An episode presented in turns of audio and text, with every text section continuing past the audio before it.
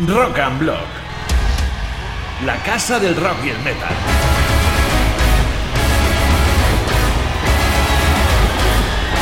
Siempre con los mejores contenidos en entrevistas, reportajes, charlas, concursos y un montón de sorpresas para ti, amante del rock. Hoy en Rock and Block Friends presentamos Michael Schenker con David Medrano. Muy buenas a todos amigos de Rock and Blog y bienvenidos a una de nuestras nuevas entrevistas, en este caso con un músico a nivel internacional. Su nombre es Michael Schenker, muchos de vosotros ya le conoceréis, por lo que no necesita una introducción muy alargada. Ha sido guitarrista de Scorpions, de UFO, hasta que en el año 1979 pues formó su propio grupo y desde ahí ya despegó su carrera musical personal, que se llamó Michael Schenker Group. Con esta, con esta agrupación ha estado pues, hasta hoy en día y ahora, después de haber sacado dos álbumes bajo el nombre de Michael Schenker Fest, pues ha vuelto a sus raíces, ¿no? Ha vuelto a Michael Schenker Group. Ha sacado un, un disco que se llama Immortal hace poquito. First of all, I would like to congratulate you for the release of your new album, which has been one of the best things that has happened us in the last year due to COVID. How are you dealing with this situation? Well, you know, it's a it's a it's a shock for everybody. Yes. Um, you know, and uh, it basically, you know, I live in the now. I deal with everything that happens today and make the best out of it. Yes. And that's how I got. I think. Okay. So uh, the new album is being sold since last week. How has it been received by your followers? This album is a gift from heaven. You know, Yes. um, I, I see it as a present. You know, telling me, Michael, this is what we give you for staying true to yourself for 50 years and not selling out. And be yourself and inject and help new generations to create new schools for music generation after generation, uh, which I found out when I was speaking to Kirk Hammett. Uh, all, all happened later um, in my life, you know, because I'm the kid in the sandbox. I just have fun, play, and discover. I don't compete. I don't look for fame. I don't look for success. I don't look for anything. I just am happy to go to the inner spring of infinite creativity. I'm an artist, and uh, that's where my life comes from. Yeah, I, I understand you. And so, talking about Immortal, what does this name mean? That title came from Nuclear Blast, and uh, Nuclear Blast uh, are Michael Schenker fans, and uh, um, 80% of the musicians in Nuclear Blast are Michael Schenker fans. And uh, Marco Staiger, the boss of Nuclear Blast, told me one day, Michael, if you wouldn't have been, he would have never been, and and Nuclear Blast would have never been, and he would have never been a thrash metal fan, because I created thrash metal. He said to me, I said, what? I, I, I was shocked, you know. And Australia is, I've never been to Australia, and I'm doing dozens of, of, of interviews with Australia all of the sudden. And journalists are telling me, Michael, if you wouldn't have been thrash metal, death metal, and all of these metals would have never been. Um, um, uh, the the uh, Dave Mustaine, um, uh, uh, uh, Kirk Hammett, you know, Yes. all these guys that I discovered later were fans of mine um, that I never knew before until later in life. They told me the same thing. Kirk Hammett told me, Michael, when you did the Lone Crow uh, Scorpions album, what you played, I had never heard before.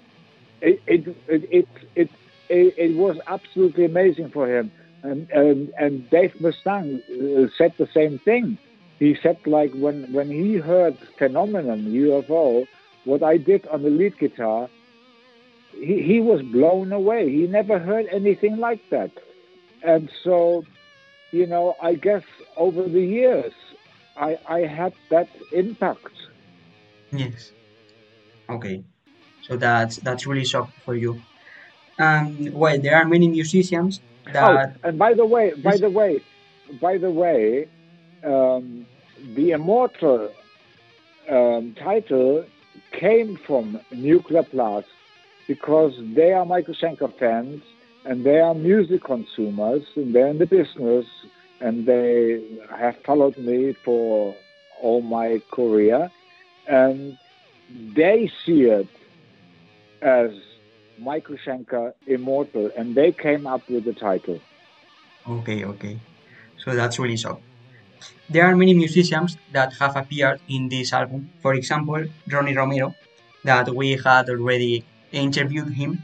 Um, what has he contributed to the album? Oh, Ronnie is fantastic. Fantastic. what, what else can I say? now, why why did you choose him to to sing some song? Oh, oh, because I actually, I mean, it's a long story actually. In 2019, when I discovered that my 50th anniversary was coming up, um, I wanted to celebrate uh, Michael Schenker's 50th anniversary with the musicians, fans, and friends. And it was dragging on, dragging on.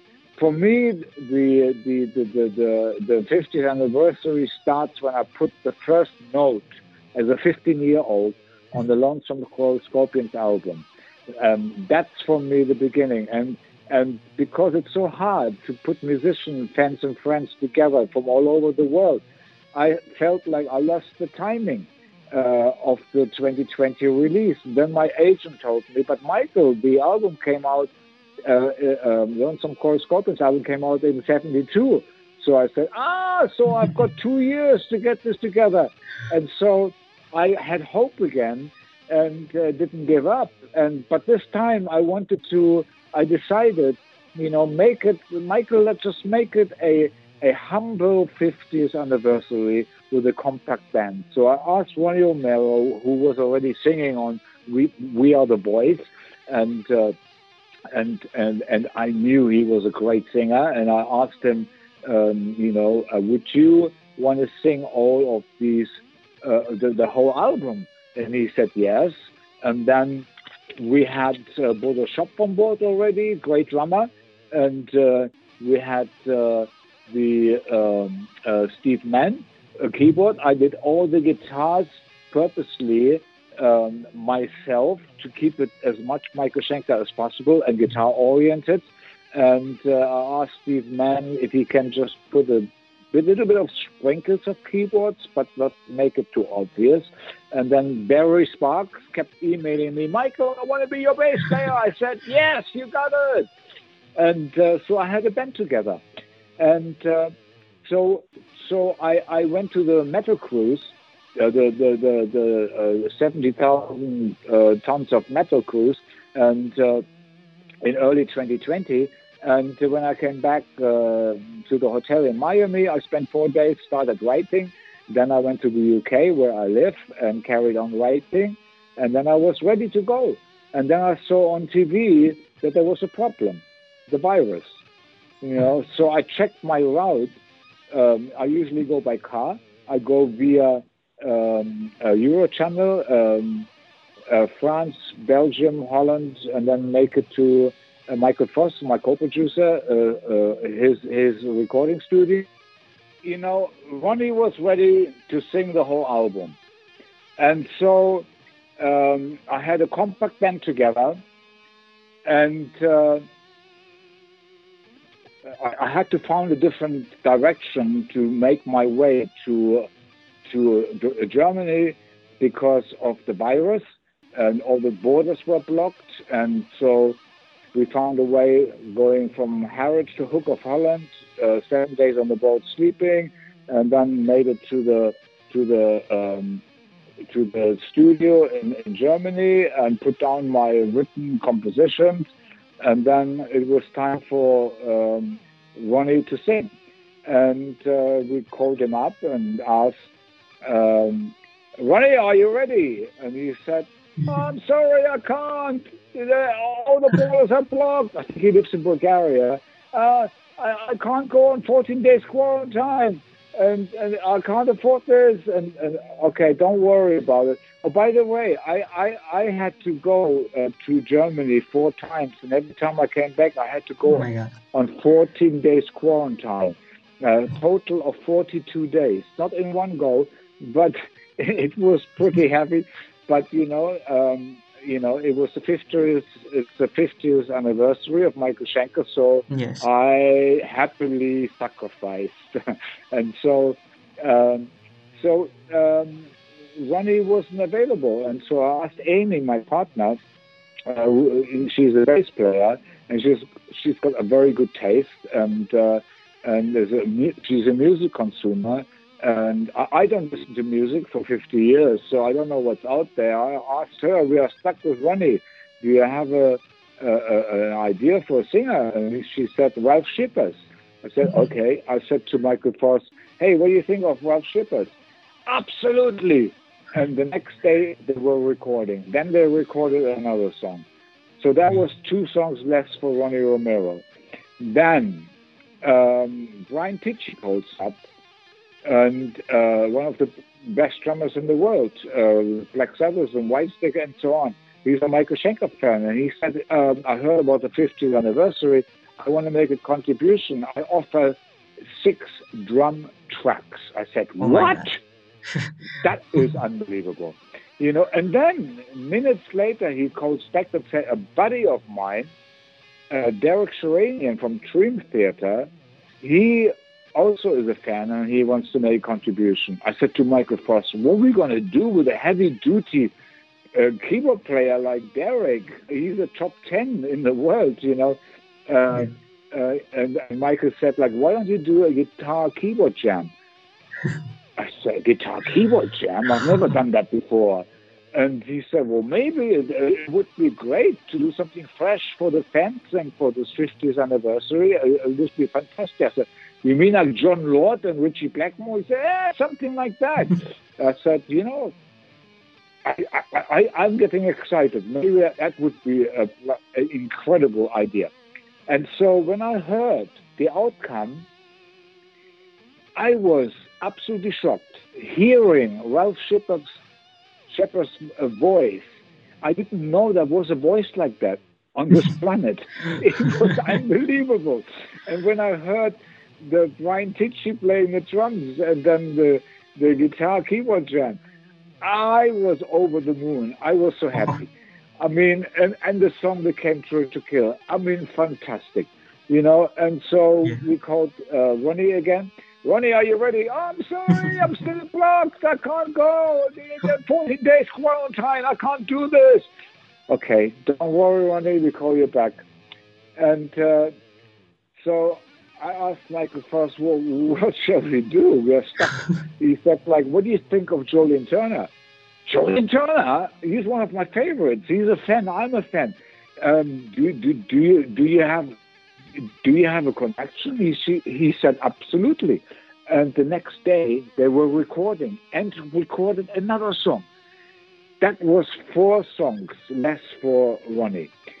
Mm-hmm. Then I came back in the morning I did a power ballad. Uh, in my compositions, there was a power ballad. I've never done a power ballad like that before. I don't yeah. know where it came from. It just showed up. And uh, Michael Voss, he's, uh, of course, my co-producer, and he always makes a beat plan for um, vocalists, just in case they get stuck with melodies and lyrics. And so he uh, uh, said to me, Michael, this is what I did last night to your power ballad. I said, Michael Voss, this is so beautiful. Only you can sing this. And there was another song, which was uh, The Queen of Thorns and Roses, yeah. which was an unusual song. And what he was singing to it was so perfect. I said, Michael, you have to sing those two songs. That's it. Yeah. And and and that was six songs left for Ronnie Romero. and then, then finally, Ronnie was ready, and of course, he did a fantastic job. You know, Yeah. the Night of the Dead and uh, the um, uh, uh, Sail Darkness, Come on Over, In Search of the Peace of Mind, and then there's also um, a, a, a, a, uh, a bonus track, uh, number 11. Nobody, I don't think anybody has heard that yet. We're going to use that, which No. was also sung, sung by Ronnie Romero and drums by Brian Tichy, and we use it for a uh, tour promotion or, or single together, um, you know, to, to, to announce the upcoming tour. And, and so, so then I came to In Search of the Peace of Mind, which became a very important song because I was Yeah. 15 when I first put the first note on the recording. And uh, it, it was the first ever written piece of music I ever wrote. And in my mother's kitchen, there was nobody there. The Scorpions credited themselves, Yeah. um, um, you know, uh, uh, with no rights. And uh, Michael Voss actually sent me the original um, credits uh, of the Lonesome Crow Scorpions album, and it says uh, l- lyrics by Michael Schenker and lyrics by Rudolf Schenker. I mean, we had zero knowledge of English. How could we have written any lyrics? You know, complete misinformation. I should have said Michael Schenker music and uh, and uh, uh, um, uh, lyrics by whoever. Then the album was called. I mean, then the, the, the song was called "In Search of the Peace of Mind," which became the theme of my life. You know, looking for contentment, fulfillment, peace, and freedom, and so on. And uh, and then on top, there was a solo on there that was so perfect. I would never change in a thousand years. I was only 15 years old. How could I Yeah. play a perfect lead break like this? You can hear on the rest of the Lonesome Crow Scorpions album that I'm an amateur, I'm a kid, I'm a 50 years old, I am developing, and and and where did this lead break come from that was so perfect? Yeah, for my very first note on a on a record. You know, I was amazing. absolutely. Yeah, it is amazing because Yeah. today it is still amazing, and it Yeah. will be in thousand years because I would, it is time for. It's like Stephen or the theme of the imaginary western. I would never change a note forever, you know. And Yeah. so, um, so so it, it, it for these reasons it, it became a very, very important song to re-record and make it an epic. And so I put on the end um, um, um, uh, a lot of guitar, you know, Yeah. using the howler, the wah pedal, and the uh, and deep, low bending strings, and you know, and, and, and lots of emotions, and and and so when I listened back to it. I, I was like, it, it sounded like an inner conversation yeah, you yeah, know like like we all have inner conversations like should i go this way or that way should i sell out should i go this way whatever you know that brings us to what where we are at today and uh, but when i listened to that it sounded like two guitars having an inner Yeah. conversation you know like question and answer uh, expressing my 50 years journey and, that's and- that's and- uh, and you know, and, and, and I could not believe how that happened. It that's Just, madness. and- That's really madness. it, it, it is just as unbelievable as the first Yeah. break I put on, um, uh, you know, as a 15 year old. So, so it's almost like a complete cycle, and I, I thank heaven for this because you know what I wanted to do, um, celebrate with musicians and and and uh, uh, friends and and fans, um, which which didn't happen, and then put together a compact band with having Ronnie singing all the songs. Then the virus came came up, and and redirected everything, and and and then all of a sudden everything came back to how I wanted it, but so much better. I could have never done that for myself. So I can only say thank you, heaven, for giving me this. And it's it, and to me, it feels like you know. Michael, this is this is a gift for you for Yeah, you know staying true to yourself for 50 years and not selling out. Not you know, I mean, I had to say no to Ozzy Osbourne. You know, I'm an Ozzy Osbourne fan. you know, but I had to decline. I had Phil Lynott, uh, Deep Purple, uh, Whitesnake, and all of these people asking me to, Yeah. you know, join them. But but I had a vision in my middle years as an artist to experiment with acoustic instrumental, electric instrumental, and, and, and cover versions uh, with great musicians. I could have, you know, uh, I could have never done that with Ozzy or Deep Purple, Scorpions, UFO, or anybody, you know. And so that became a very important part of my life. That was the middle years, which gave me the fulfillment as an artist. And then when I, in 2008, I became 16, 18, 20 years old again. And I came back to the roots. and from then on, I just went all the way. I mean, bang, bang, bang, bang, bang, bang. wow. Light speed, light speed development, you know, back to the, you know, uh, and then I had the Michael Schenker's Temple of Rock and then uh, Michael Schenker Fest. And people asked me, like, well, why all these different titles? And, you know, it's it's subtitles, you know, it's everything is Michael Schenker Group because everything starts Yeah. with Michael Schenker. And so, you know, but it helps me, it helps, helps the fans to understand It's like that like a different period, no? It's like a different period in your life, maybe. Yeah, it, it, it shows you that uh, Michael Schenker's Temple of Rock is with Herman Rarebell and Francis Buchholz from the Scorpions and, and Dougie White from Rainbow, and uh, and and Michael Schenker Fest is with uh, with uh, with the original 80 singers uh, of, of Michael Schenker uh, singing to my original compositions. So so it's all categorized. Even the Schenker group was Michael Schenker group, but I gave Robin the M to keep the MSG, and I didn't care if I had Yeah. the first M or not. It didn't matter to me. But you know, even that was Michael Schenker group, and so it, it is. It is all.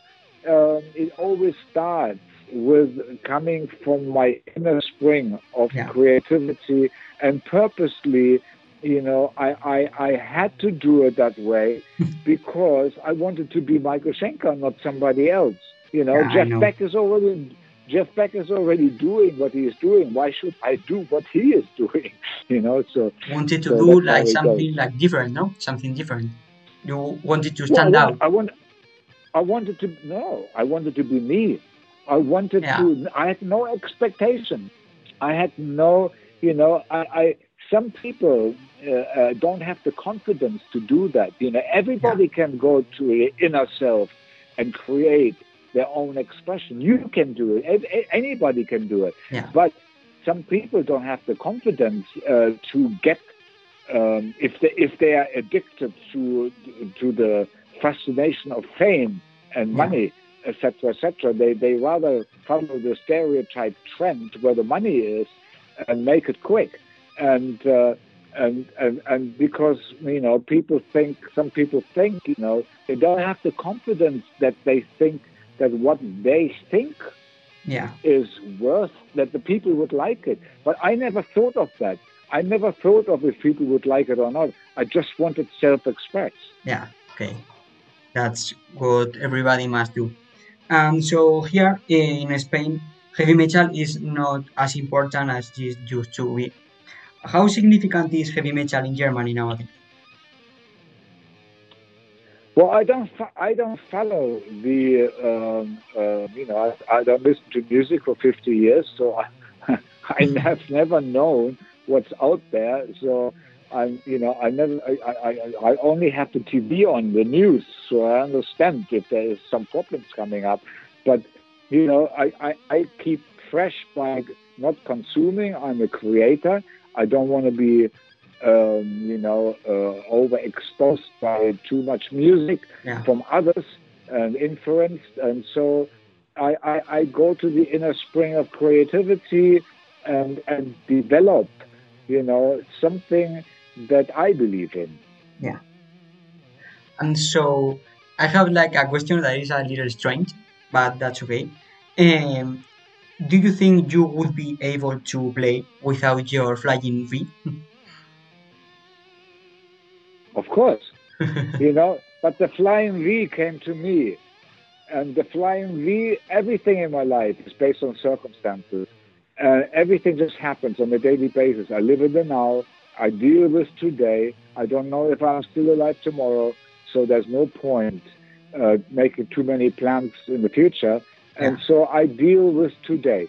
And uh, the Flying V showed up one day, and immediately when I put it on, I had to play it because my Les Paul was locked up in a in a in a in a in a in a place, and and um, we had a Scorpions uh, show, and so I had to play a Flying V. That was the only guitar available, and uh, the moment I put it on, I put it between my legs straight away, and I discovered a heavy vibrator, and I went like, wow, Ah. and the sound was great, and I went like, man, this is a development, you know, and, and and so if it works, don't fix it, and and I just, you know, it it, it I I- I just uh, it just became part of me, and then and then I had this uh, crooked position because putting it between my legs.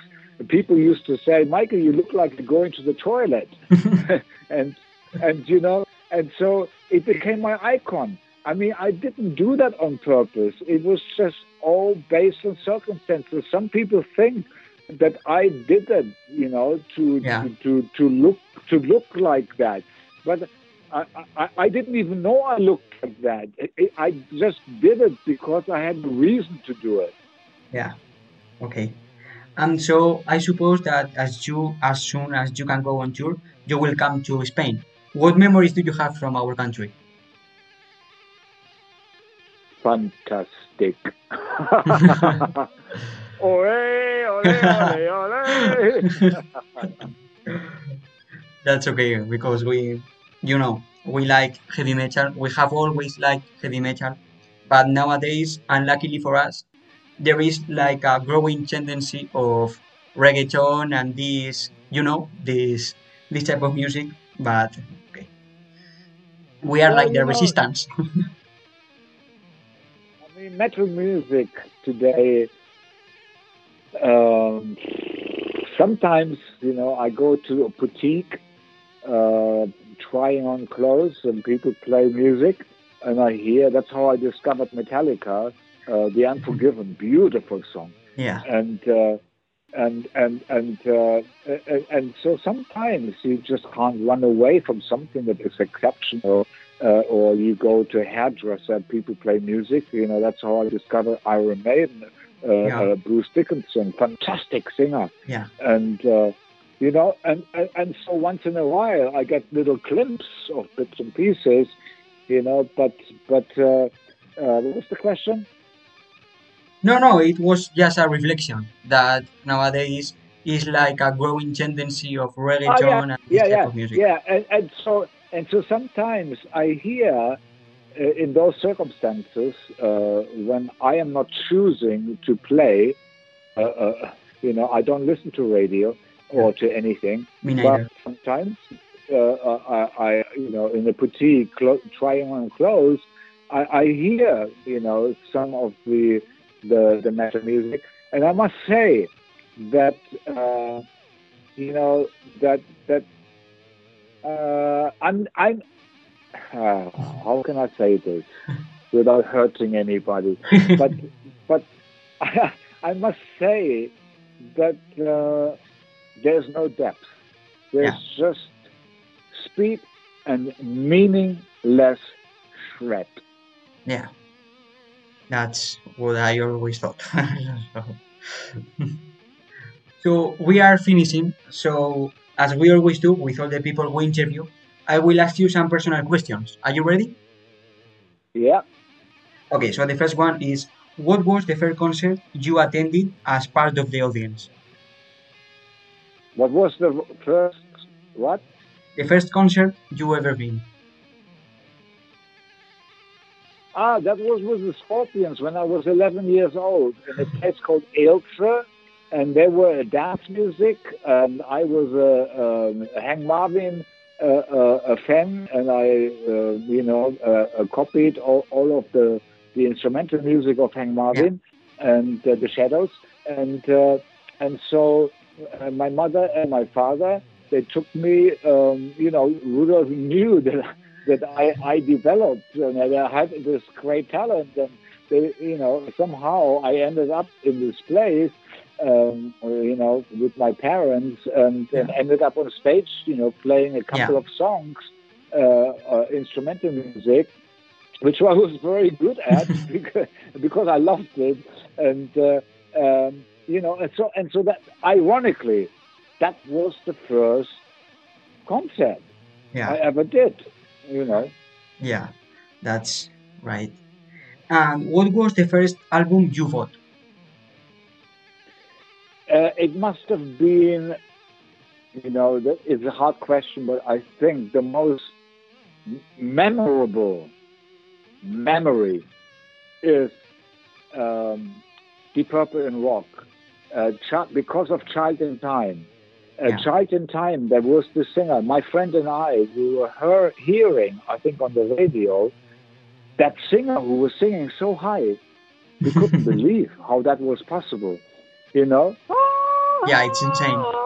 you know? And, Yeah. and, and, and, and so I said to him, let's put some money together and get this album. I didn't even have a record player. He had, you know, and so we got it and listened to it. That's how I discovered the rest of Deep Yeah. Purple and I became a Deep Purple fan.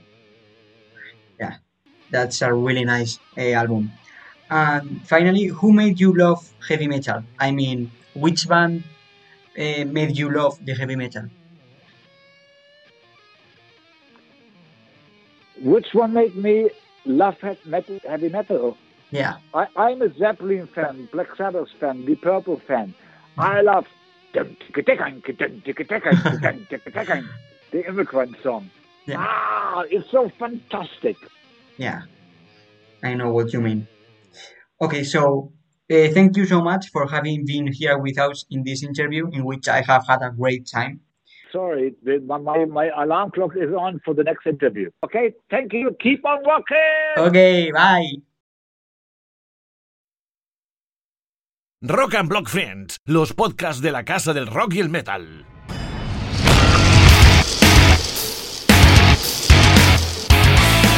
Ya sabes que en Rock and Block somos rock.